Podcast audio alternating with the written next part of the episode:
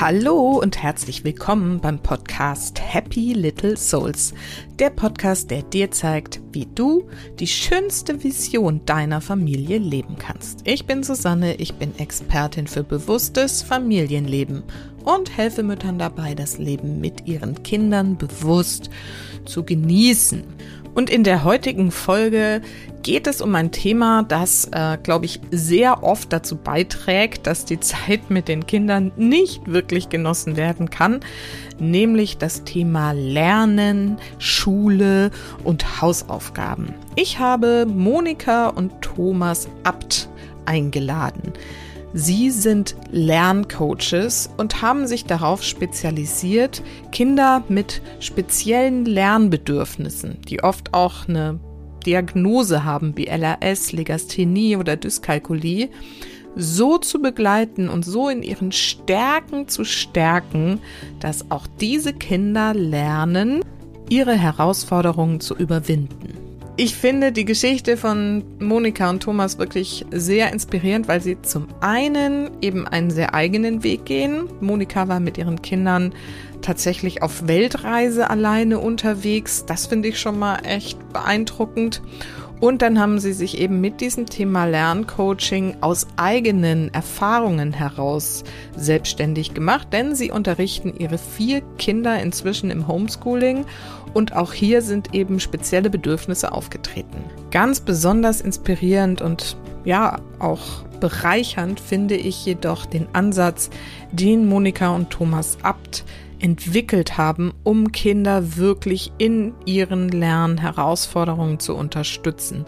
Und es setzt da an, wo es eigentlich total logisch ist, nämlich bei den individuellen Vorlieben und Möglichkeiten der Kinder. Und das ist so eine schöne Sicht auf dieses Thema, dass ich wirklich froh bin, dir heute diese Folge präsentieren zu können. Wenn du andere Eltern kennst, die mit solchen Herausforderungen konfrontiert sind und wo das Thema Schule und Lernen jeden Tag Druck und Tränen verursacht, dann leite ihnen doch diese Folge, wenn sie dir denn am Ende dann auch wirklich so gut gefallen hat wie mir, gerne weiter und ähm, ja, empfehle die Folge, empfehle den Podcast, hinterlass mir auf Spotify gerne Sterne und ja, hilft damit, dieses Wissen noch mehr in die Welt zu bringen. Jetzt geht's aber erstmal los mit Thomas und Monika Abt. So, heute habe ich wieder ein Interview für euch und zwar habe ich diesmal wieder zwei Gesprächspartner hier, Monika und Thomas Abt. Sie sind Hallo. Hallo. genau, hallo erstmal. Also, Monika und Thomas sind Lerncoaches. Sie sind spezialisiert auf Le Lese-, Rechen- und Rechtschreibschwierigkeiten, heute auch Dyskalkulie, Legasthenie und LRS in den Abkürzungen genannt. Außerdem sind sie Eltern von vier Kindern, die sie alle vier im Homeschooling haben. Sehr, sehr spannende Geschichte. Wir haben uns vor einiger Zeit kennengelernt. Sie haben mich angeschrieben, haben gesagt, guck mal, wir finden deinen Podcast so toll und dann sind wir irgendwie ins Gespräch gekommen und dann haben sie erzählt, was sie alles machen und vor allem auch diese Homeschooling-Geschichte und das fand ich so super, dass ich gesagt habe, komm, ihr kommt jetzt mal in meinen Podcast und erzählt erzählt das alles mal, wie es euch damit geht und vor allen Dingen, wie ihr zu diesen Themen gekommen seid. Und liebe Tom, äh, lieber Thomas, liebe Monika, genau, erstmal super schön, dass ihr da seid, dass ihr euch die Zeit nehmt und ähm, ja, mal schauen, wie, wohin unser Gespräch uns jetzt gleich führt. Ja, danke für die Einladung. Danke. Wir freuen uns sehr. Meine Eingangsfrage ist immer, erzählt doch noch mal so ein bisschen was über euch, eure, eure Familie, wer seid ihr und was macht ihr ganz genau? Ja, eben, wie du schon gesagt hast, wir sind Eltern von vier wunderbaren Kindern im Alter von 8, 11, 12 und 15 Jahren. Mhm. Und wir sind in der schönen Schweiz zu Hause. Und das Thema Lernen und äh, auch Lernschwierigkeiten leider, ist bei uns im Alltag ein großer Bestandteil, weil wir beschulen unsere Kinder eben selber im Homeschooling und beruflich arbeiten wir zusammen als Lerncoaches und auch da haben wir ganz viel mit Lernen zu tun. Wir begle begleiten nämlich eben Familien, deren Kinder auch Lernschwierigkeiten haben, eben beim Rechnen, Lesen oder Rechtschreiben. Genau. Mhm, mhm. Dann erzähl doch gleich mal so ein bisschen, wie kommt man denn auf die Idee, seine vier Kinder ins Homeschooling zu nehmen. Wie war da so euer Weg dahin? Ja, ich bin schon immer viel mit den Kindern auch alleine gereist, wenn Thomas damals noch im alten Beruf geschäftlich unterwegs war, auch lange Zeiten. Und dann habe ich die damals drei gepackt und bin selber auch einmal um die Welt zum Beispiel. Und ähm, ich fand das immer sehr leicht unterwegs zu sein mit den Kindern, nicht so viel Erwartungen wie hier und Termine. Und gleichzeitig habe ich einfach gemerkt, wir haben selten was gemacht, wenn es hochkam, ein Drittel von den Tagen, vielleicht mal eine Stunde Unterricht. Da haben wir einfach Spiele gespielt mit dem Rechnen, viel gelesen, ähm, Postkarten geschrieben und so weiter. Und schlussendlich waren sie immer mindestens auf dem Niveau der Klasse und oft auch voraus, auch wenn Lernschwierigkeiten da waren, was bei zwei von unseren Kindern der Fall ist. Und äh, von dem her wollte ich schon immer ins Homeschooling wechseln und die Kids wollten aber nicht. sie haben immer gesagt, sie wollten zu ihren Freunden und ihnen ging es auch grundsätzlich zum größten Teil wirklich gut in der Schule. Und äh, dann kam einfach der Punkt, wo unser Sohn gemerkt hat, er, er hält es nicht mehr aus. Er hatte immer wieder mit Mobbing-Geschichten zu tun und irgendwann kam der Punkt, da konnte er nicht mehr kämpfen und wollte auch nicht mehr. Und dann haben wir gesagt, ja, okay, du darfst auf jeden Fall nach Hause kommen und das zu Hause lernen. Und der hat sich so schnell entspannt, ist mhm. wieder aufgeblüht und äh, die Geschwister haben das gesehen, haben auch gesehen, wie leicht es ist und dass er im Verhältnis nichts zu tun hat und äh, gleichzeitig wahnsinnige Fortschritte macht. Und dann sind sie eine nach der anderen, also wirklich jedes Kind zum eigenen Zeitpunkt dann auch ins Homeschooling gewechselt. Und äh, ja, inzwischen sind wir ein paar Jahre jetzt mit allen Vieren zu Hause und äh, sie lernen in ihrem eigenen Tempo. Sehr, sehr, sehr cool. Da werden wir auf jeden Fall gleich nochmal viel intensiver einsteigen. Aber ich glaube, es ist auch so, wahrscheinlich hat jetzt so die eine oder andere Mama das Ohr aufgestellt, als du gesagt hast, ich war auf Weltreise mit meinen drei Kindern. Wie kommt man auf so eine Idee? Das hat mich ja auch in unserem Vorgespräch schon so fasziniert. Und mhm. wie geht das praktisch? Ich meine, ne, die waren ja dann auch schon im schulpflichtigen Alter und ähm, ne, so, der, der Mann ist zu Hause geblieben. Wie habt ihr das gemacht? Also Thomas war eben nicht da das war so der Ausgangspunkt, dass er wirklich auch unterwegs war, selber auch einmal um die Welt. Und ah, dann habe so. ich gesagt, hey, das will ich auch, was soll ich hier rumsitzen? Also du warst und, beruflich unterwegs, Thomas, oder? Genau, ich, ja. ich war auf einer ähm, längeren Geschäftsreise in verschiedenen Ländern und Standorten und dann hat Monika gesagt, das will ich auch. Ich will nicht zu Hause sitzen. Das, Ach, guck, das hatte ich noch gar nicht verstanden. Okay, ja, das macht dann Sinn. Genau. genau. Und also beim ersten Mal war unsere Älteste auch erst äh, in der Vorschule, was bei uns zur Schule gehört. Also in dem Sinn schon schulpflichtig. Ähm, damals, wir sind einfach dann los. Also ich habe immer alle Übernachtung organisiert gehabt und auch immer alle Transfers, wenn ich alleine unterwegs war, es kommt noch genug dazwischen mit meinem Flug gecancelt oder dass die Unterkunft dann doch nicht so ansprechend ist oder weiß ich was. Allerdings wirklich sehr, sehr selten. Und dann war das wie klar und ich brauchte uns mich nur ums Essen und einfach spielen, da sein zu kümmern. Und äh, ja, so sind wir los und da habe ich einfach gemerkt, wie wahnsinnig schnell die Kinder lernen. Also gerade unsere Älteste, die war dann, wir waren vier Wochen auf dem Kreuzfahrtschiff äh, mit amerikanischen Regeln, die völlig anders sind. Also zum Teil, äh, zum Beispiel der Kids Club, da durfte ich nicht hin. Äh, da war sie dann wirklich alleine und nach den vier Wochen waren wir dann bei Freunden in Costa Rica und ich höre auf einmal unsere Tochter Englisch reden und bin völlig baff gewesen, wie schnell die das aufgenommen hat. Ähm, und sie war ja nicht mal täglich oder die ganzen Tage da. Sie war wirklich dann, wenn sie Lust hatte. Und zum Beispiel immer, wenn die Filme geschaut haben, ist sie immer ganz schnell gekommen, weil das war überhaupt nicht ihr Ding.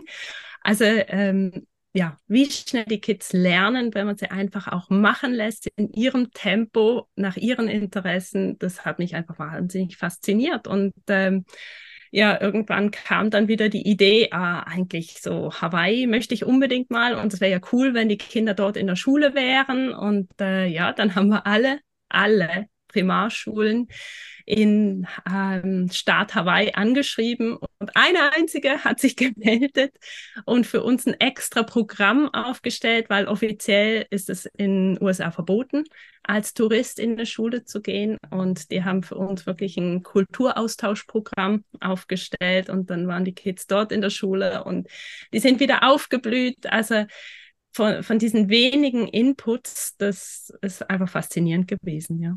Mhm, faszinierend. Das heißt, also Weltreise im wahrsten Sinne des Wortes. Ähm, ja. Costa Rica habe ich jetzt gehört, Hawaii. Wo wart ihr noch so? Japan, Sri Lanka, Malaysia, Indonesien. Ähm, ja, das so. USA ein ja. paar Mal. Ja. Mhm. Super cool. Kolumbien, ja, Südamerika natürlich auch. Und was waren da so die größten Herausforderungen? Also, du hast jetzt gerade gesagt, wahnsinnig cool, wie schnell die lernen. Aber ich meine, ne, als Mutter allein mit drei Kindern unterwegs zu sein, ich, ich stelle mir das ganz schön auch irgendwie kompliziert vor. Ähm, ich fand es wirklich leichter, weil ich einfach keine Termine hatte. Kein ja. Arzttermin, keine Hobbys mit Mami-Taxifahrten. Ähm, all, all, das war wie weg und wir brauchten nur uns über, zu überlegen, was wollen wir machen ähm, dann haben wir halt mit den Lokalen gesprochen, was gibt es für Möglichkeiten, wann wollen wir es machen. Und äh, die haben uns immer geholfen. Vor allem habe ich gemerkt, wenn ich alleine unterwegs bin, dann bekomme ich viel mehr Hilfe und die organisieren alles.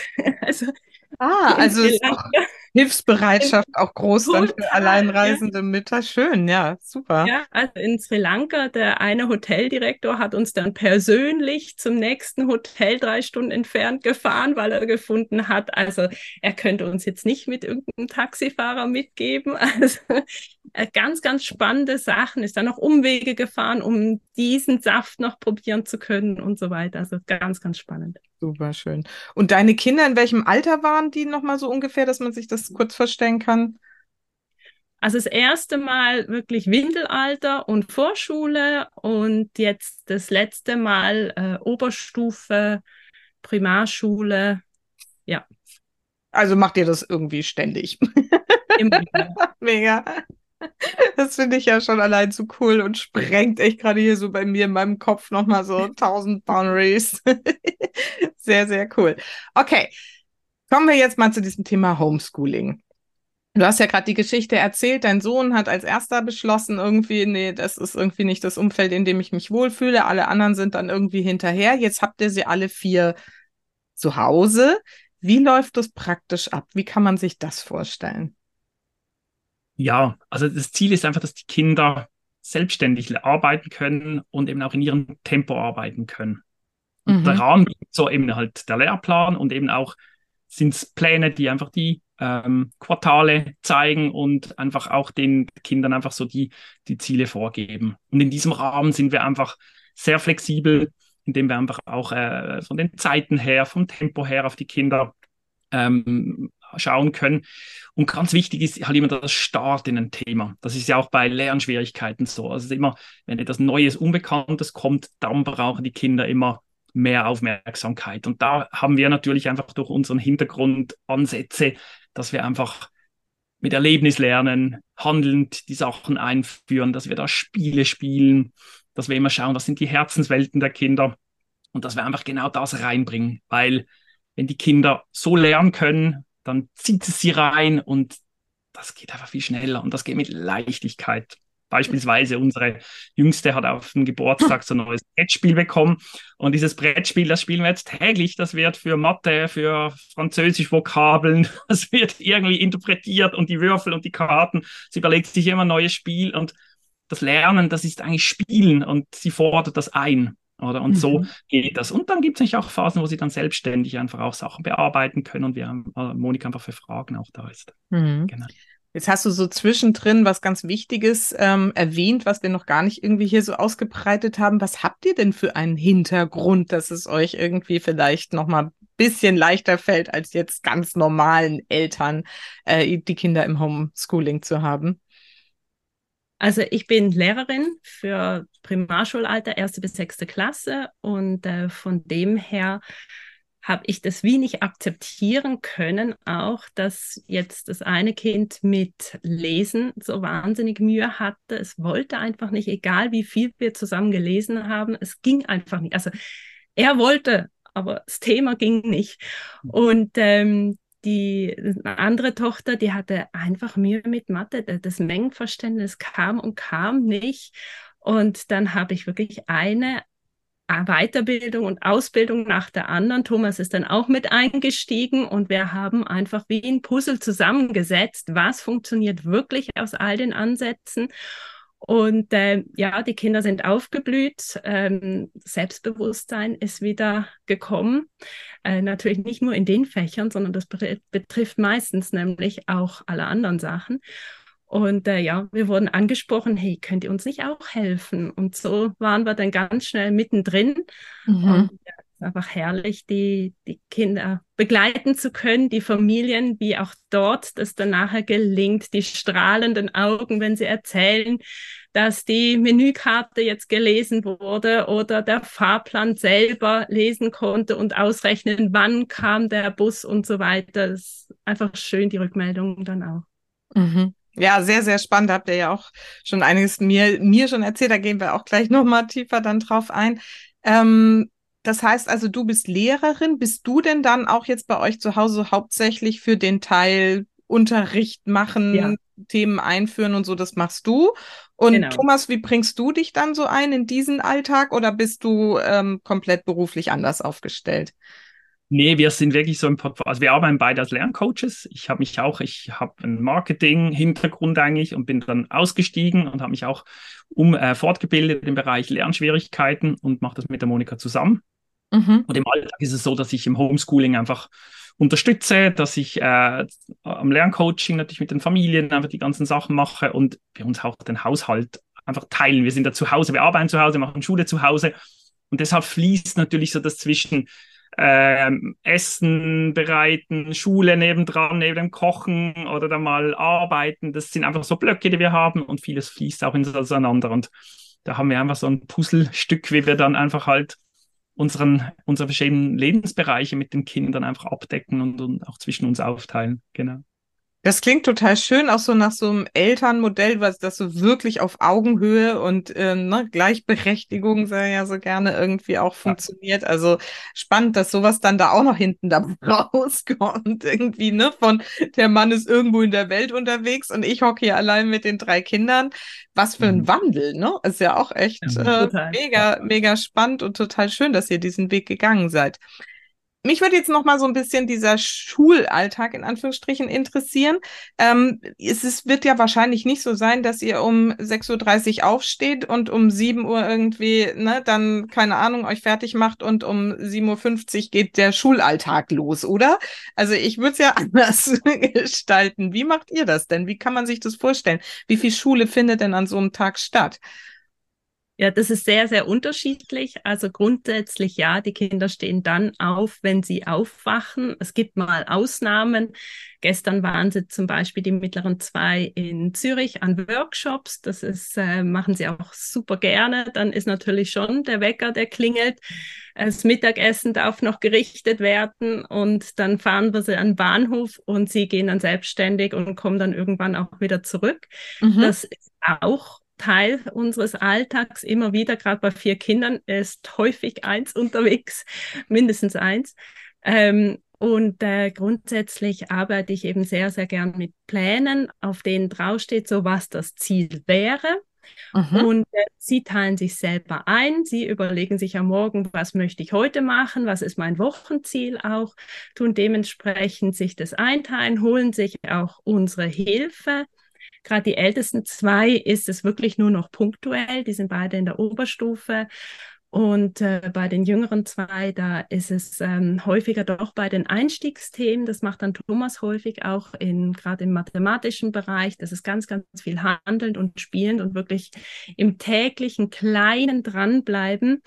Immer wieder die ähm, Übung als Spiele auch aufzusetzen. Und äh, schlussendlich sind wir wirklich schneller unterwegs, wie jetzt das ähm, in der Regelschule der Fall wäre, weil wir einfach an den Themen dranbleiben können, so lange, wie sie es brauchen.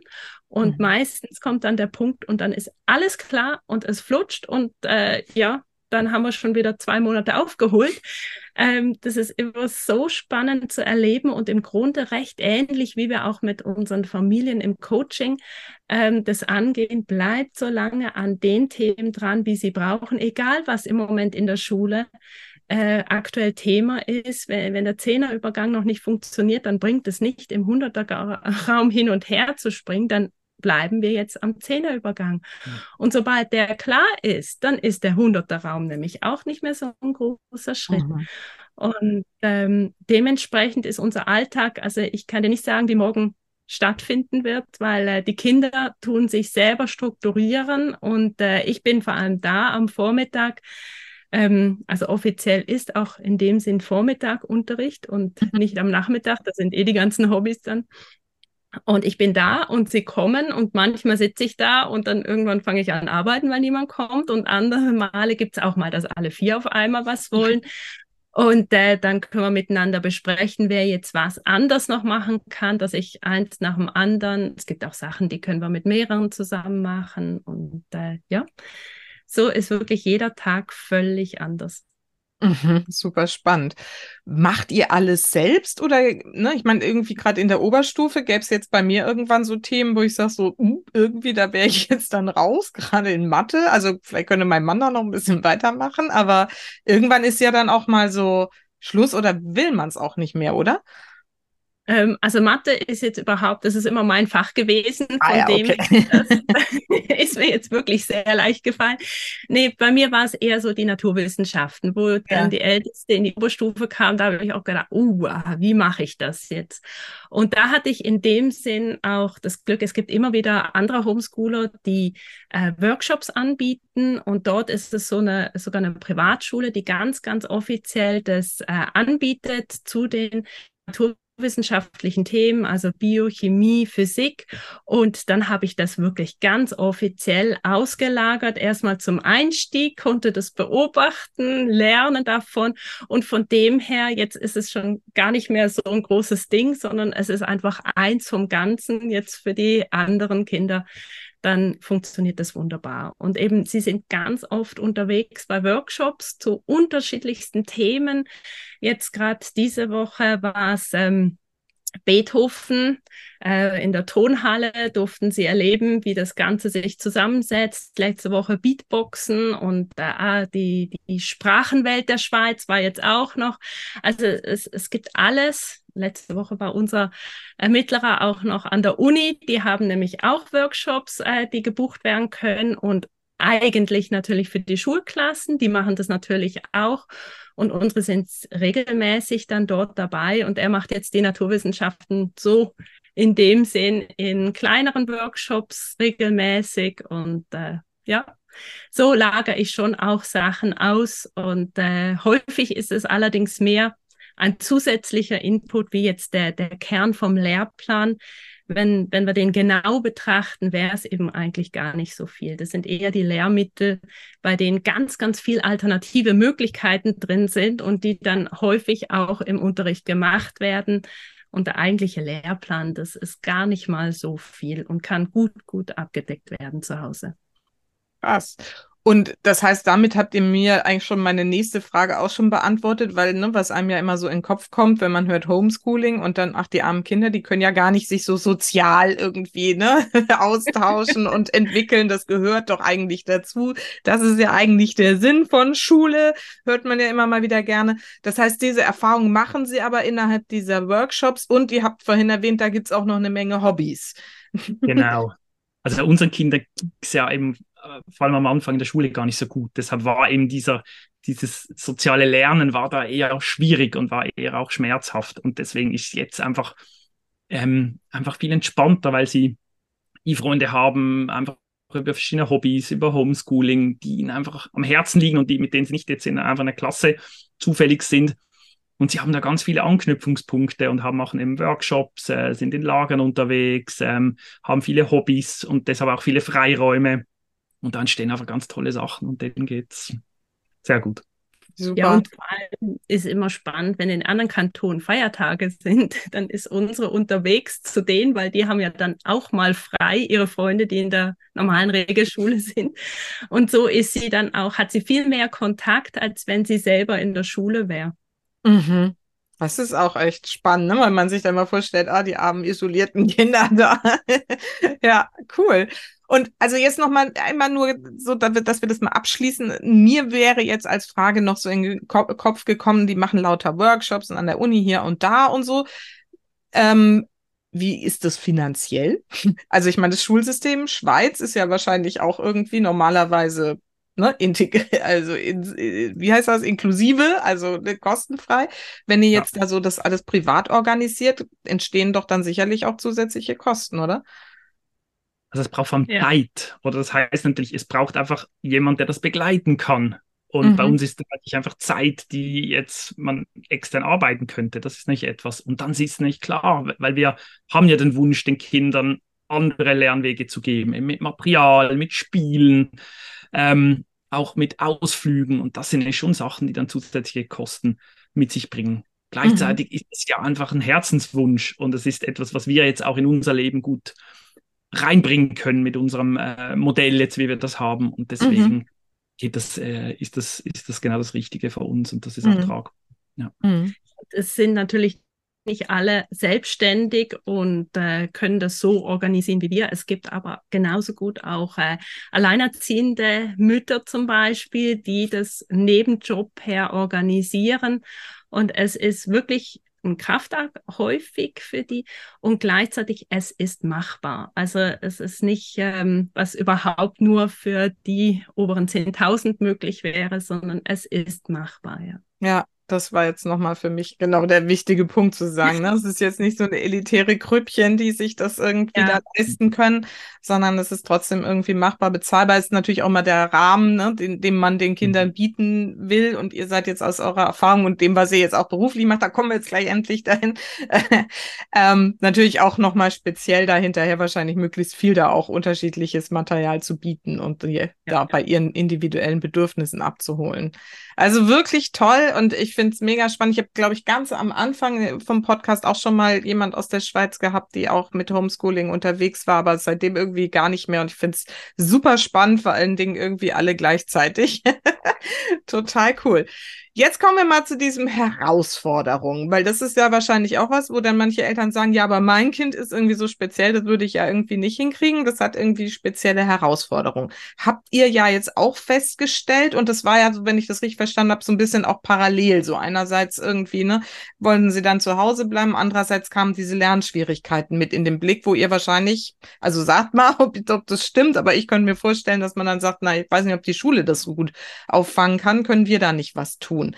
Was genau waren das? Also du hast vorhin schon angedeutet, beim einen lesen, beim anderen, bei der anderen irgendwie rechnen.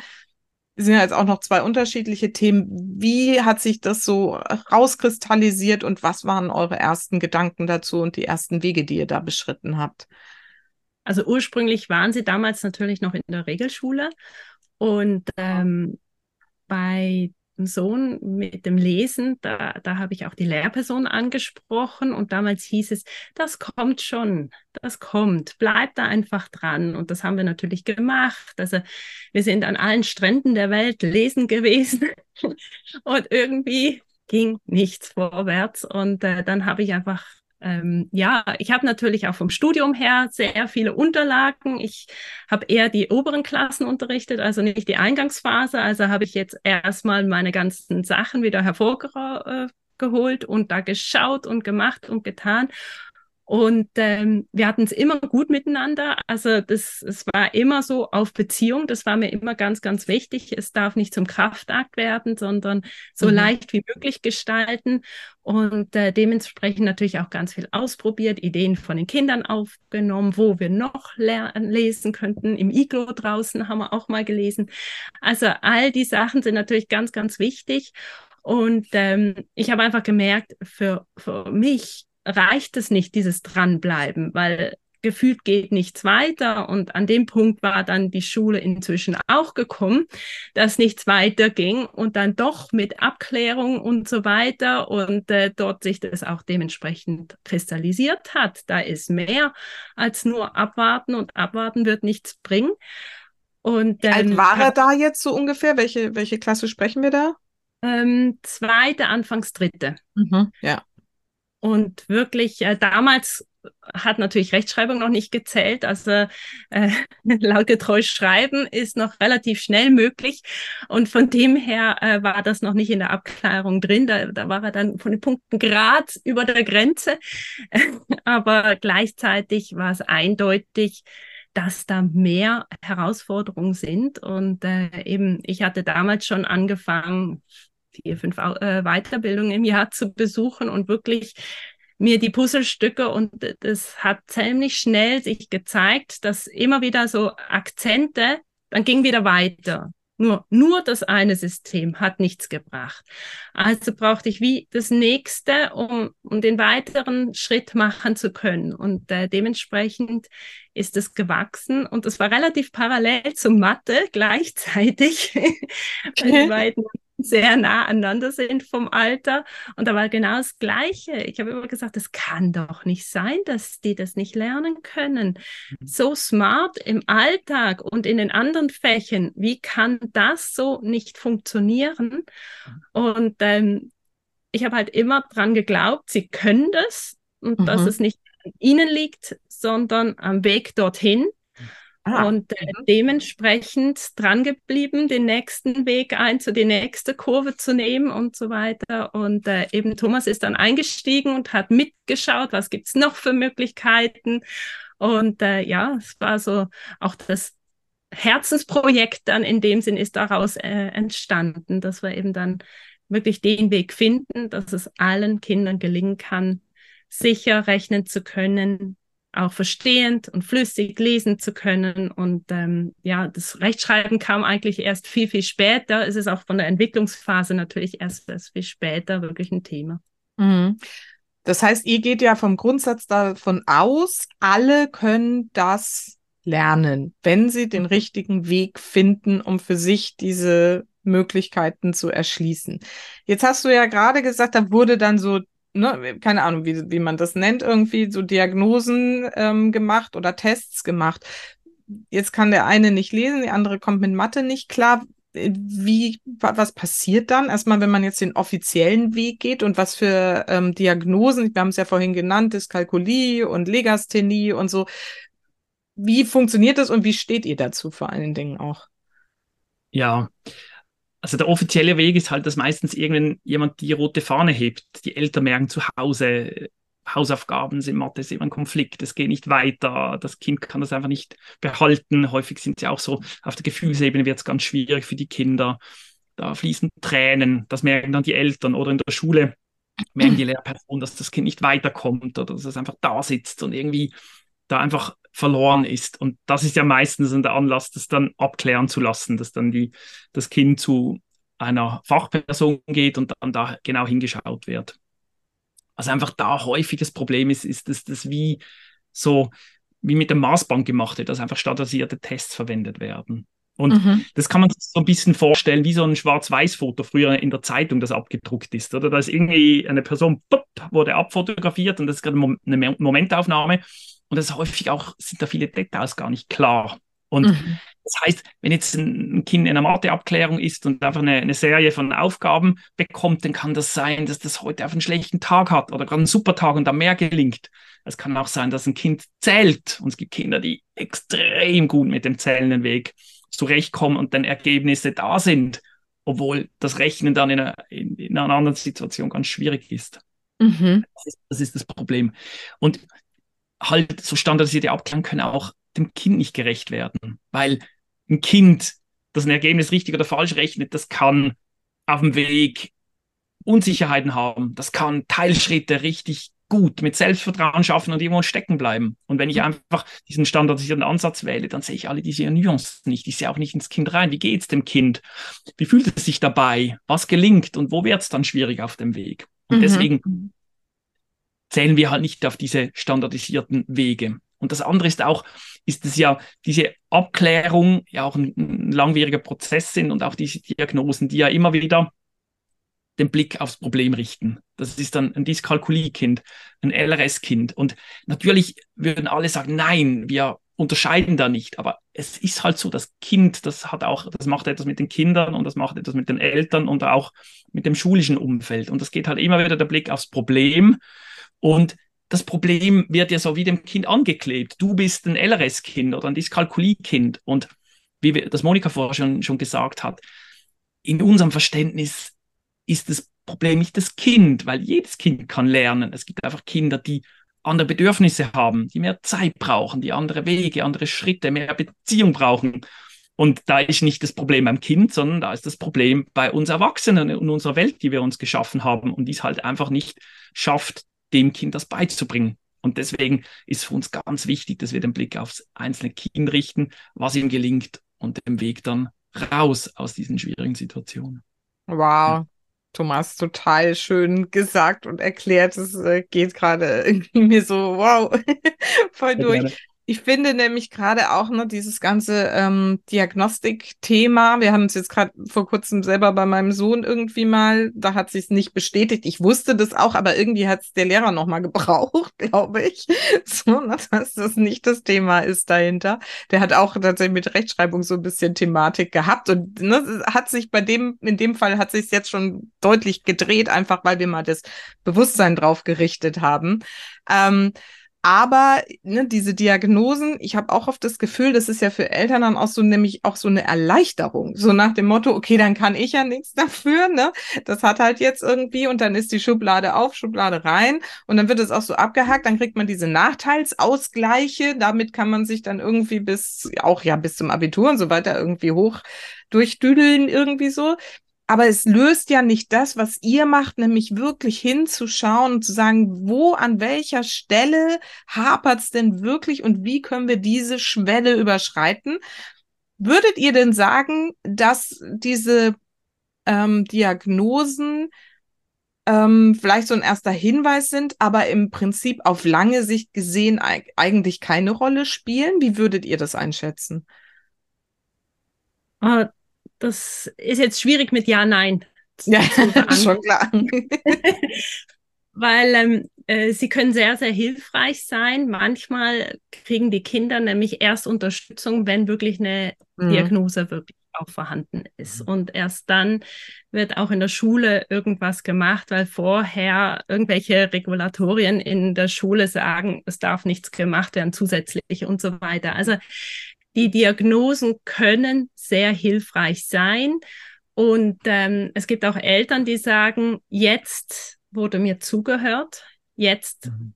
passiert was.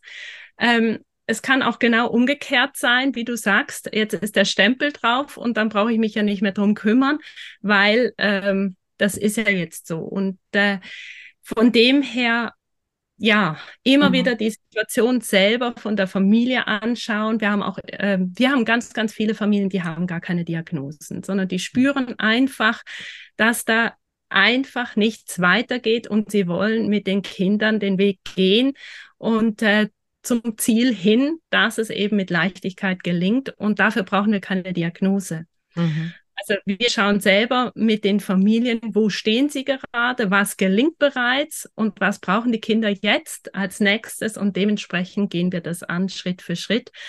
Und äh, eben von dem her, Diagnose kann hilfreich sein, sie kann auch überhaupt nicht hilfreich sein. Im Gegenteil, sie kann blockieren.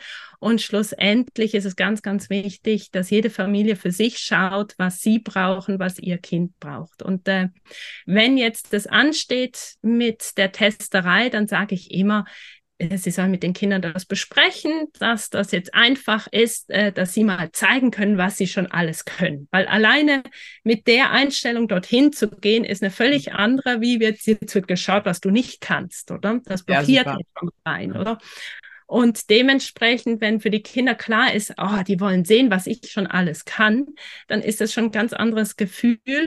Und ganz oft haben die ähm, Testpersonen, auch ein sehr gutes Gespür für die Kinder, bauen auch erstmal Beziehung auf und äh, dementsprechend ja.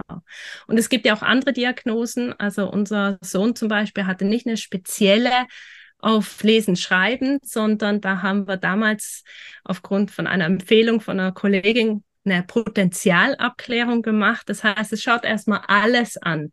Mhm. Und das war wirklich spannend, die ganzen Bereiche zu sehen. Und die meisten Kinder haben nicht irgendwo so Inseln von Hochbegabung, gerade die, die an anderen Stellen so völlig andere Wege bräuchten. Die haben also da ist meistens so dieses beidseitige vorhanden cool. und das hat wiederum auch sehr gut getan. Also es gibt wirklich ähm, kein Ja, Nein bei der Aussage mit den Diagnosen, sondern es ist ganz, ganz wichtig, die Kinder gut zu begleiten und nachher auch dran zu bleiben und äh, wirklich nicht aufzugeben. Mhm. Das heißt, ähm, jetzt, also super, auch vielen Dank. Aber ich überlege gerade, weil meine, meine Frage war ja eigentlich, ähm, wenn so eine Diagnose jetzt gestellt wird, ich kann ein bisschen raus. Ähm, aber wenn so eine Diagnose gestellt wird, hast du vorhin ja auch gesagt, Thomas, es ist eine Momentaufnahme. Du hast jetzt gerade gesagt Potenzialanalysen, dann haben sie halt in anderen ähm, Bereichen vielleicht irgendwie wahnsinnig viel Stärken. Das heißt, was, was ich glaube jetzt nochmal so rüberbringen will, ist, so eine Diagnose ist nicht ein Urteil, das gilt jetzt für den Rest des Lebens. Zack, jetzt ist das Kind irgendwie, ne, hat Dyskalkulie und wird nie richtig rechnen können und äh, ne, es hat LRS, es wird nie richtig lesen und schreiben können, weil es hat, die, weil das ist so das, was ich damit so verbinde. Ja meinem Kopf. Ne? Wenn man so eine Diagnose kriegt, dann puh, ist halt gelaufen. Und das finde ich also bei euch so faszinierend, dass ihr eigentlich sagt, es ist genau das Gegenteil. Es öffnet vielleicht Wege, mal das Bewusstsein darauf zu richten. Man darf von dort aus den Punkt wählen, so, wo, wenn das jetzt vielleicht der, der Schwachpunkt in Anführungsstrichen ist, wo sind denn die Stärken? Und wie kann man dann über die Stärken diesen Schwachpunkt fördern. Ist das so genau, euer genau. Ansatz? Und vielleicht mögt ihr da genau. jetzt reingehen, wie coacht ihr die Familien, die Kinder? Wie schafft ihr das, diese Schwelle zu überwinden und auch den Diagnosen ein Schnippchen zu schlagen? ähm, vielleicht noch mal kurz zu den Diagnosen. Also wir mhm. haben eine Familie konkret, da hatte die Tochter vorher die Diagnose Dyskalkulie bekommen. Und nach unserem Coaching hat die Mutter, weil irgendwas wieder knifflig war, dann doch äh, gesagt, ich möchte es nochmal abklären und nachher kam Hochbegabung Mathe raus. Also von wegen, das sind wirklich Momentaufnahmen und sie haben nichts damit zu tun, was in den Kindern steckt potenziell. Und das finde ich immer ganz, ganz wichtig. Es zeigt am Anfang, dass da Schwierigkeiten waren, ja, und die dürfen wir auch ernst nehmen. Da dürfen wir wirklich dran arbeiten und gleichzeitig ähm, dort weiter dranbleiben. Und die Kinder, die brauchen ähm, ganz, ganz kleinschrittig. Die brauchen viel erstmal handelnd und in ihrer Herzenswelt, also in ihrem Alltag das, was ihnen am Herzen liegt. Also ähm, deswegen ist es auch ganz wichtig, dass wenn ein Kind fasziniert ist von Einhörnern, wir mit Einhörnern reden oder auch lesen von der Sprache her oder ähm, der nächste liebt Landwirtschaftsmaschinen, eine völlig andere Welt, in der sich das Kind bewegt. Und dann ist es wichtig, mit diesen Landwirtschaftsmaschinen zu rechnen. Also was ich auch von den Kindern lerne im Coaching, ist es Wahnsinn. Also von Feuerwehr, was ich alles gelernt habe über die Station und was für Autos das es gibt. Und gleichzeitig zum Beispiel dann wieder die Pferde, die, die, die verschiedenen Rassen und die Art von Sätteln und alles Mögliche, was dann da vorkommt. Und für die Kinder ist dann auf einmal die Menge klar. Wenn wir davon reden, von wegen, wie viele Pferde sind denn schon geputzt und wie viele sind denn noch äh, zu putzen, dann ist das ein ganz klares Bild für die für das Kind, was natürlich Pferde liebt.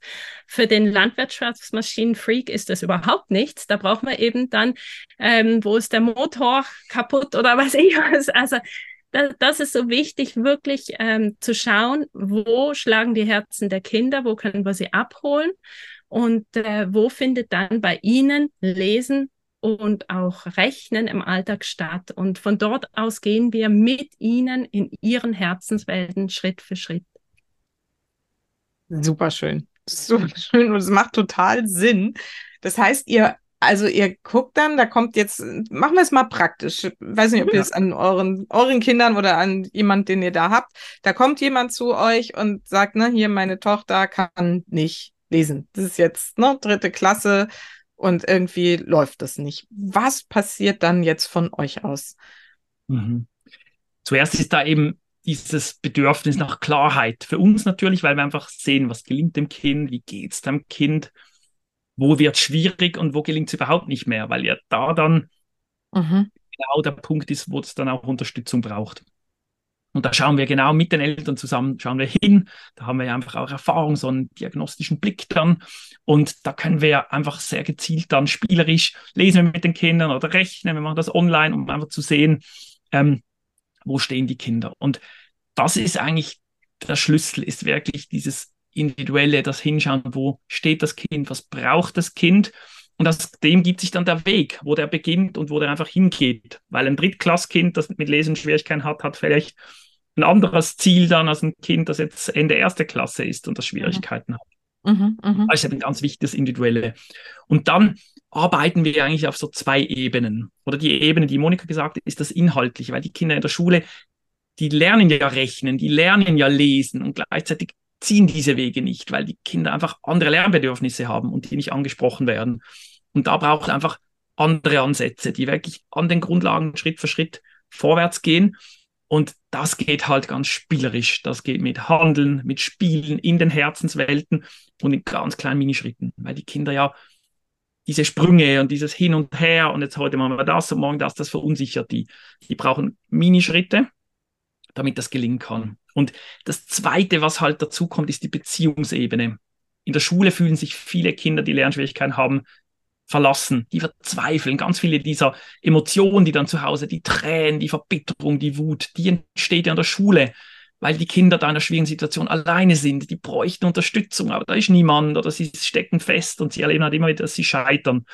Und deshalb ist, ist jetzt, wenn wir das die Kinder unterstützen und den Weg mit den Kindern ist die Beziehungsebene ganz, ganz entscheidend. Und mhm. deswegen ist das, wenn wir die Familie begleiten, ist es immer über die Eltern. Die Eltern sind die Lernbegleiter des Kindes und das Lernen findet immer in der Eltern-Kind-Beziehung statt, weil die Kinder brauchen Vertrauen, die brauchen Motivation, die brauchen Klarheit, die brauchen Mut. Und da können wir extrem viel machen, indem wir eben positive Sichtweise reinbringen, Motivation reinbringen, unser Vertrauen ins Kind, unsere Haltung entsprechend. Und so gelingen die kleinen Schritte. Und im Coaching bringen wir eben das Inhaltliche und wirklich die Beziehungsebene zusammen und begleiten die Eltern auch auf diesen beiden Ebenen. Und so geht es in Minischritten vorwärts. Genau. Das heißt, ihr arbeitet zum einen mit den Kindern, um rauszufinden, erstmal, wo stehen die und welche Minischritte könnten jetzt den Weg weitergehen, sozusagen ne, auch dann nehme ich an, ihr sprecht mit denen und sagt, ne, was magst du denn besonders gerne? Und dann ne, erzählen die erstmal so, verstehe, verstehe. Ähm, und aber ihr arbeitet andererseits auch mit den Eltern. Ist das dann separat, um die zu unterrichten, in Anführungsstrichen, wie sie ihr Kind begleiten können? Ist das oder passiert das parallel? Ja, nee, der Startpunkt ist mit dem Kind und den Eltern, weil die ah, ja. Eltern ja natürlich einfach das auch sehen wollen und das mhm. die auch die Klarheit wollen. Also der Anfang ist immer mit Eltern und Kind und mhm.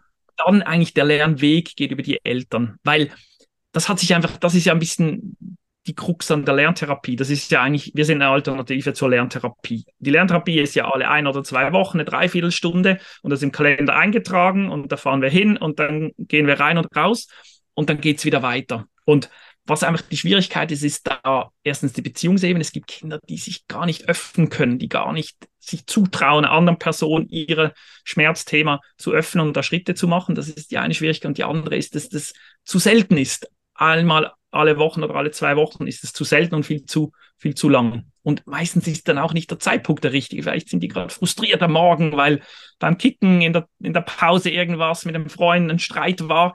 Und wenn die Kinder, wenn die Eltern das zu Hause begleiten, dann spüren sie das, dann können sie das Kind im Tagesablauf können sie dann üben, wenn das, wenn das passt. Wir haben, üben zehn Minuten und wir haben eben diese Regelmäßigkeit. Und wir üben dann, wann es passt für die Familien und wir begleiten das auch immer. Also die Eltern, es ist immer ein begleitetes Lernen. Also die Eltern üben zehn Minuten mit dem Kind, machen das spielerisch, die interagieren mit dem Kind und die begleiten eben auch. Also die spüren, jetzt wird es kritisch, jetzt wird mein Kind überfordert, dann lernen die Wege, wie sie das ähm, wie sie das umschiffen können. Sie lernen, wie sie motivieren können. Sie merken, oh, jetzt ist mein Kind, es braucht mehr Förderung, dann ne nehmen sie den nächsten Schritt. Und dieses Feinsteuern, das lernen die Eltern und das ist so mächtig. Das führt mhm. mhm. weiter und das hilft den Kindern eben auch diese Blockaden, die sie an der Schule äh, leider erleben, auf und dann aufzulösen. Können Sie mal noch so vielleicht so zwei, drei konkrete Beispiele nennen für dieses jetzt spielerische? Wie kann man sich das vorstellen? Ähm, also im Lesen mache ich zum Beispiel ganz, ganz viel mit Japanisch, weil wir halt auch mal in Japan äh, kurze Zeit gelebt haben und von dem her die Sprache ist einfach spannend. Äh, sie ist recht ähnlich zum Aussprechen wie im Deutschen und anstatt irgendwelche struben Silben zu üben, die keinen Sinn machen, machen wir halt japanische Wörter und äh, da, da, ich habe zum Beispiel ein, ein, japanisches Uno dann gemacht und äh, dann wird mit dem gespielt. Also da gibt's ganz, ganz viele Möglichkeiten, da die ganzen Sachen wirklich weg vom Arbeitsplatz. Das ist für mich ganz, ganz wichtig. Ich bin jetzt wieder dran, alle Sachen noch spielerischer zu machen, weil es kommen natürlich auch immer wieder mehr Ideen auch von den Familien in der Zusammenarbeit und ähm, wirklich das Ziel ist weg vom Arbeitsblatt grundsätzlich. Und in der Mathe gibt's ja ganz, ganz viele Möglichkeiten, da jeweils ein Spiel rauszumachen ähm, Aufteilen von Mengen untereinander wirklich hin und her schieben und am liebsten natürlich mit den Lieblingssüßigkeiten, weil das ist ein ganz emotionales Bild. Das ist viel logischer, äh, was das dann bedeutet, wenn der eine alle hat und der andere nichts und wie umgekehrt ist, dass es beide Varianten gibt.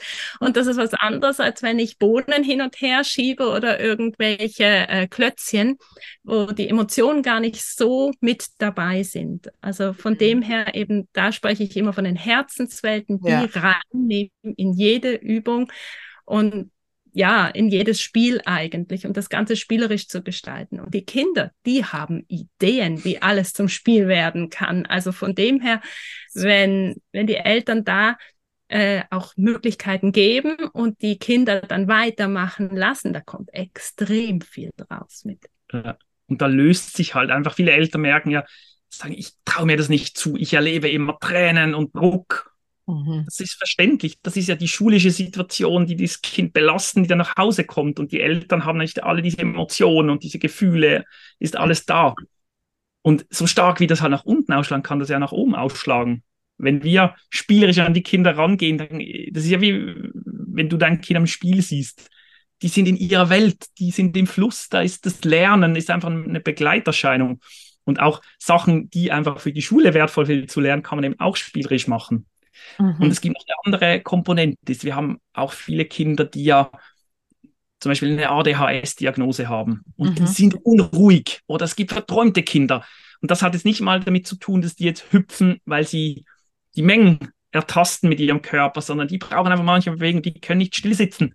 Wir hatten ein Kind, das hat nur auf dem Trampolin gelesen. Mhm. Ich weiß nicht, wie das macht, das hüpft mit dem Leseblatt in der Hand und beim, beim Springen geht's. Im Sitzen, im Liegen ging alles nichts. Und da sind wir halt eben auch einfach eine Quelle für, für Ideen mit den Eltern zu finden. Was braucht ein Kind? Wir haben ein ADHS-Kind aus Deutschland, das hüpft auf dem Sofa rum. Manchmal buddelt das, wenn das Wetter schön ist, in seiner Buddelecke mit dem Backer und die Mama sitzt nebendran und gibt ihm Matheaufgaben. Der ist wie in seiner Buddelwelt, aber der rechnet. Das ist sein Zugang und das ist, wie er seine Sinne öffnet und dann lernen kann. Und diese Wege finden wir.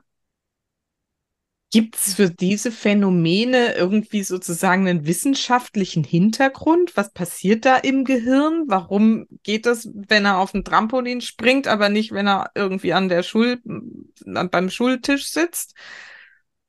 Also grundsätzlich ähm, ist das, das Bewegen, diese physische Bewegung setzt die psychische Bewegung frei. Also das ist ja auch das, was wir beobachten können bei Kleinkindern. Also die sind dauernd in Bewegung und die kämen gar nicht auf die Idee, sich an den Tisch zu setzen und dort jetzt Wörter zu lernen oder äh, die machen das dort, wo sie gerade sind und dann, wenn sie das Bedürfnis haben, äh, dann bewegen sie sich wieder. Und zum Beispiel bei jüngeren Schülern und Schülerinnen ist es auch immer ganz spannend, dass die dann das Bedürfnis haben, nach einer kurzen Zeit, für uns sehr kurzen Zeit aufzustehen, aufs Klo zu gehen, was zu trinken und so weiter. Und wenn wir sie machen lassen, dann kommen sie wieder zurück und arbeiten weiter. Und das ist ja auch diese bewegte Schule, die an vielen Orten immer mehr ist, dass die Kinder sich bewegen dürfen, gerade in den Anfangsklassen, dann, wenn sie es brauchen. Weil ja, wissenschaftlich ist es untersucht, dass das eben ganz, ganz wichtig ist. Und das sind ja ganz, ganz kleine Einheiten. Die Kinder am Anfang können sich so lang wie ihr Alter in Minuten konzentrieren. Das heißt, ein wow. Schulanfangsfänger ist typischerweise sechs Minuten da und dann braucht es was anderes. Und äh, wenn wir sie lassen, dann, dann kommt das wie natürlich rein und dann können wir da wirklich ähm, dementsprechend das auch nutzen, mhm. weil eben diese Bewegung ganz, ganz viel ausmacht, äh, physisch und psychisch. Das ist ganz, ganz eng zusammen. Mhm. Und nicht jede Bewegung passt zu jedem Kind. Mhm. Also wir haben zum Beispiel ähm, eine Ballübung drin und es gibt einfach Kinder, die überhaupt nicht gerne mit Bällen was machen und dann brauchen die Kinder natürlich was anderes und das sind wie Beispiele, die wir geben und dann mit den Eltern zusammen zu schauen, was passt jetzt zu denen. Also wir haben ein Kind, das wollte unbedingt Liegestützen machen. Da wäre ich jetzt nie drauf gekommen. das wäre jetzt überhaupt nicht meins. Und bei dem ging dann die Silbenzerlegung mit Liegestützen. Ja, okay, dann sind es Liegestützen. Das darf alles sein. Und wenn wir die Kinder machen lassen, die kommen auf die Ideen, die sie brauchen. Das ist so spannend zu beobachten. Also sie haben eigentlich alles in sich und brauchen uns wie als Begleitung, also uns Eltern, uns Erwachsenen als Begleitung, dass, dass sie das wie auch sich dann zutrauen und machen und umsetzen und so weiter, weil im Schulischen einfach dieser Tisch immer ist. Mhm. Und das mhm. Schöne ist ja, am Anfang ist es immer so, dass wir sagen, hey, ihr braucht nicht am Tisch zu sitzen. Es gibt ganz, ganz viel. Und dann ist ganz, ganz lange der Tisch nie drin in den Fotos oder Rückmeldungen. Und ganz am Schluss sind sie häufig wieder am Tisch, weil die Kinder das dann auf einmal so einfordern. Und das finde ich immer so schön, wie dann die, diese Kurve ist, so, okay, dieses Sein am Tisch, das ist halt eher die Erwachsenenwelt und mhm. irgendwann haben sie dann das Ganze so verinnerlicht, dass sie wie auf der Stufe halt nicht mehr bei den Anfängern sind, wo eben halt viel Bewegung, viel Spiel, all das Interaktive gebraucht wird. Und irgendwann sind sie da und lesen Buch und das machen sie halt irgendwo, aber eben auch immer wieder am Tisch. Spannend. Und das erklärt jetzt auch oder, oder ähm, ähm, beantwortet schon meine nächste Frage, nämlich man kann ja nicht jetzt im Unterricht in der Schule irgendwie auf dem Trampolin rumhüpfen oder irgendwie Liegestütze machen und der andere ne, muss irgendwie hochspringen und der dritte muss mit dem Ball spielen. Also da ist ja Unterricht dann irgendwie so für so eine Lehrerin auch dann oder für einen Lehrer nicht mehr so easy peasy, um es mal vorsichtig auszudrücken. Das heißt, ihr unterstützt die Kinder auf all diesen Wegen rauszufinden, Herzenswelt, also Emotionen, dann diese ganze Kinästhetik, die Bewegung mit dazu und dann irgendwann öffnen sich die Tore und dann können sie es aber auch so übertragen, dass sie dann doch wieder in der Schule das auch anwenden können, weil es dann irgendwie in den Synapsen äh, verdrahtet wurde. Kann ich mir das so ungefähr vorstellen? Ja, genau. genau. Weil eigentlich Kinder mit Lernschwierigkeiten häufig geht es um Bilder. Ja. Sie können sich nicht vorstellen, was ist jetzt die Menge sieben? Wie kann ich die teilen? Wie weit ist bis zu zehn? Sie haben wie kein Bild und Bewegung handelndes Lernen, etwas zu sortieren, etwas zu stapeln, zu hüpfen, zu schauen, ah, ich lande bei der sieben und die zehn ist noch ein bisschen weiter. Das gibt Bilder.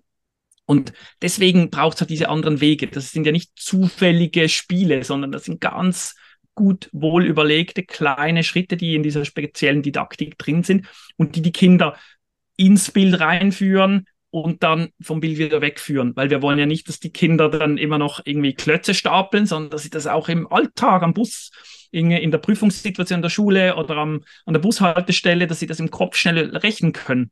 Und da braucht es halt eben das Handelnde und da braucht es die Schritte vom Handelnden, vom Bild in den Kopf rein. Und das ist dann das Kopfrechnen oder dann ist das halt das Lesen auf dem Papier, nicht das ähm, Erkennen von oder das Schreiben von Buchstaben mit Gegenständen oder was immer das Handeln ist. Und das sind immer Schritte, die dann auch wegführen und es hat auch sehr viel mit Selbstvertrauen zu tun. Am mhm. Anfang lernen viele Kinder, trauen sich nur zu Hause häufig nur mit der Mama und mit dem Papa, mit der Bezugsperson dann das zu machen und irgendwann merken, hey, Zähne überdreht, ich kann das. Dann gelingt der Schule, bei den Hausaufgaben selber und irgendwann gelingt es sogar in der Prüfungssituation. Das hat auch sehr viel mit, diesen, mit diesem Selbstvertrauen, mit der inneren Stärke, die die Kinder dann einfach erfahren, zu tun. Ja. Mhm. Und die baut ihr nämlich an zusätzlich darüber aus, dass ihr halt auch schaut, ne, wo sind die Stärken? Wenn es nicht lesen kann, kann es aber vielleicht besonders gut Mathe. Und damit kann man ja auch erstmal so das grundsätzliche Gefühl für ich kann was, ne, weil das ist ja auch oft, ähm, was ihr vorhin gesagt habt, dass man den Fokus dann so auf die Schwächen richtet. Und das ist halt auch wahrscheinlich die größte Schwäche des Schulsystems an sich, dass es halt danach guckt, was kannst du nicht und nicht so sehr, was ist wirklich gut. Das ist, ähm, weiß nicht, dem Menschen immanent. Ähm, ich habe das in meinen Coaching-Ausbildungen auch gelernt, warum das so ist. Das würde jetzt aber zu weit führen. Aber ich glaube, dass da dieses Umdenken und da sind wir nämlich letztendlich bei meinem Thema, ne, dieses Mindset irgendwie zu drehen, zu shiften und zu sagen, den Fokus auf das zu richten, was geht. Und wenn es noch so kleine Schritte sind, auch jetzt in diesem Lernerfolg, da den Fokus drauf zu richten und im Vertrauen zu sein, vor allen Dingen, da hatten wir auch schon mal drüber gesprochen, als Eltern, dass die dahin kommen. Du hast vorhin auch ganz am Anfang irgendwo gesagt, so, ich wusste, dass sie es eigentlich können, meine Kinder. Wo ist die Hürde, die sie überspringen müssen? Und ich glaube, das ist so, wenn man das zusammenfasst, alles, was ihr jetzt erzählt habt, das macht so viel Sinn und ist so ein schöner Ansatz. Ist natürlich aufwendig, muss man die Verantwortung für übernehmen und bereit sein, diesen kleine Schritte Weg zu gehen. Aber das zahlt sich ja langfristig doppelt, dreifach, zehnfach irgendwie aus, oder? Ja, und die Situation ist ja sowieso. Also die meisten Eltern, die zu uns kommen, die hätten sich das vor fünf Jahren vielleicht nicht vorgestellt. Gleichzeitig ein Kind, das immer, bei uns war das ja auch so, weil kein Land immer zu Hause, dann heißt es, üben Sie mehr, die Hausaufgaben ziehen sich mhm. ewig lang, da sind dann viele Emotionen im Spiel. Also dieses Thema findet Eingang in die Familien. Und es gibt einfach halt Familien, die dann einfach, wie wir das ja auch selber gemacht haben, die einfach spüren, wenn ich da dann schon Hausaufgaben begleite, tröste und alles, dann kann ich ja einfach auch positive Energie reinbringen und diese Entwicklung in die Hand nehmen und dann die Zeit nicht brauchen, um irgendwie Matheblätter durchzuackern und da mit dem Kind irgendwie es durch die Verzweiflung zu bringen, sondern Fortschritte ähm, mit dem Kind erzielen, zehn Minuten pro, pro Tag und einfach die Hausaufgaben dann auch zu begleiten. Und dann ist das Thema einfach, ist ja sowieso da und dann können wir einfach so eine positive Entwicklung reinbringen. Also ihr müsst das, glaube ich, noch viel größer aufhängen, weil, ne, also dieses Thema Hausaufgaben und so begleitet ja eben nicht nur Eltern mit äh, Kindern mit jetzt Lernschwierigkeiten und Diagnosen, sondern es ist ja, ich glaube, in fast allen Familien, die es irgendwie ne, zu Hause machen müssen, irgendwie Thema. Und da liegt, ich kriege das immer wieder mit, ne, wie viel negative Energie da schon generell auf diesem Thema liegt. Und zu sagen, das mhm. kann Spaß machen, wir können es spielerisch machen und am Ende ist das irgendwie vielleicht ein bisschen anders als die Schule es will, aber das Ergebnis ist irgendwie der richtige, das Richtige. Ähm, das würde so viel Erleichterung in die Familien bringen. Also ich danke euch wirklich sehr, dass ihr das hier so toll beschrieben habt. Und jetzt muss ich natürlich an der Stelle die Frage stellen, so, wie kann man denn von euch profitieren? Wie findet man zu euch, wenn man jetzt so mit solchen Themen zu tun hat? ja, genau. Also der beste Weg zu uns ist wirklich über die Webseite da, äh, das wirst du ja unten verlinken äh, mhm. und wirklich in unseren Newsletter reinkommen, weil da kriegt ihr fast täglich ähm, Lernpost von uns mit Tipps, mit Hinweisen. Ihr findet auch da Informationen zu unseren Angeboten. Und da könnt ihr wirklich einfach ähm, mehr, wenn ihr die Kinder selber begleiten möchtet, viel profitieren und wirklich auf uns auch näher kennenlernen. Ja.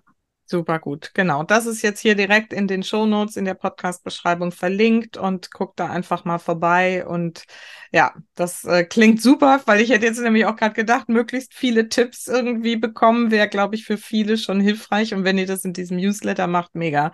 Richtig, richtig, richtig toll. genau. Also vielen Dank. Ich finde es super, dass wir uns jetzt ja mehr oder weniger so zufällig kennengelernt haben, weil ich habe schon auch wirklich mit viel mit Schule und, und ähm, ne, Lernschwierigkeiten hatte ich schon so den einen oder anderen auch total spannenden Ansatz. Aber so habe ich es tatsächlich noch nie begriffen und ich ähm, finde es total berührend.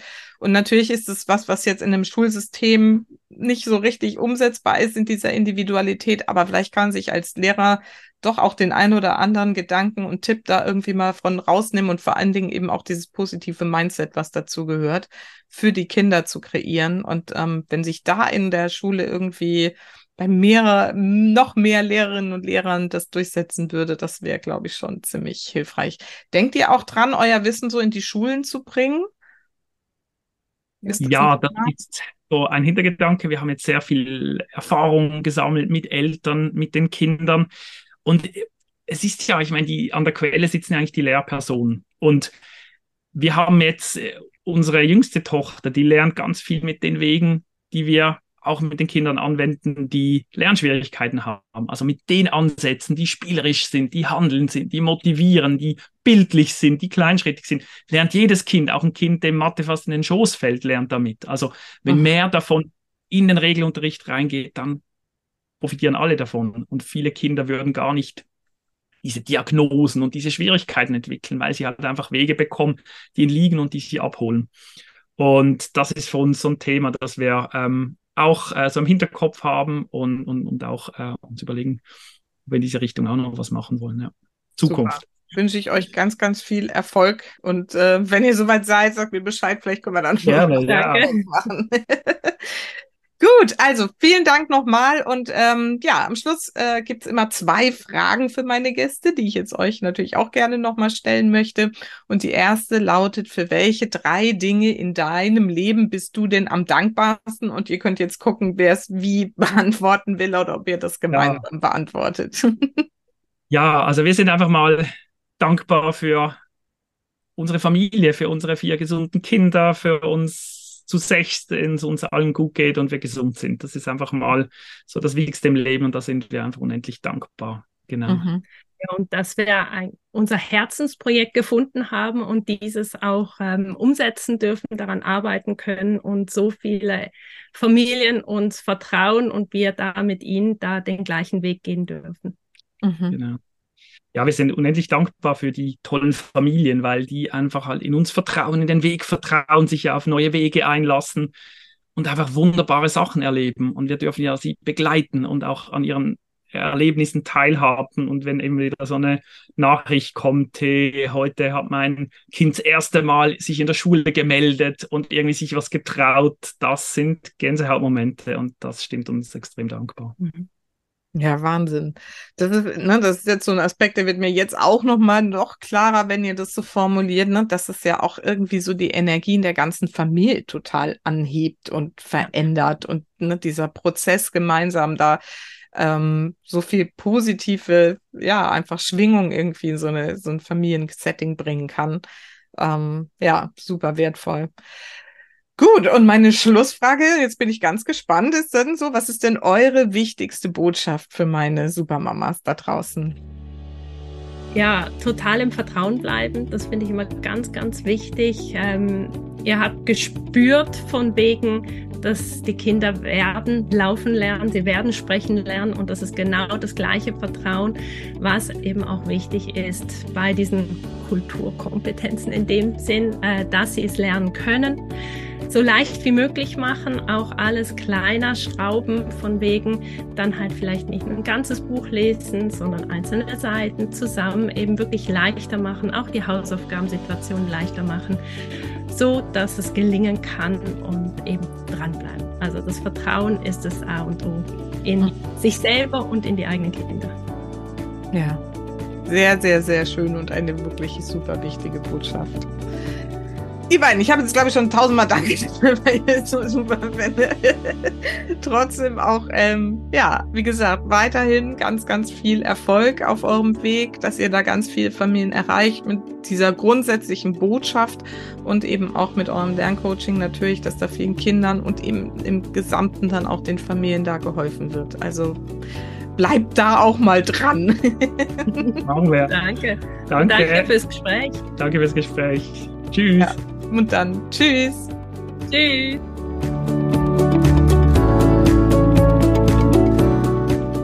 Wenn dir die Folge gefallen hat und du in Zukunft über die weiteren Folgen gern informiert werden möchtest, dann kannst du mir auf Facebook oder auf Instagram folgen. Du findest mich unter Happy Little Souls oder auch Susanne drüber. Und du kannst auch gerne meinen Newsletter abonnieren. Dieses Angebot findest du auf meiner Website www.happylittlesouls.de. Und ansonsten wünsche ich dir jetzt erstmal eine fröhliche Woche und vergiss nicht, Familie ist, was du daraus machst. Alles Liebe, bis ganz bald, deine Susanne.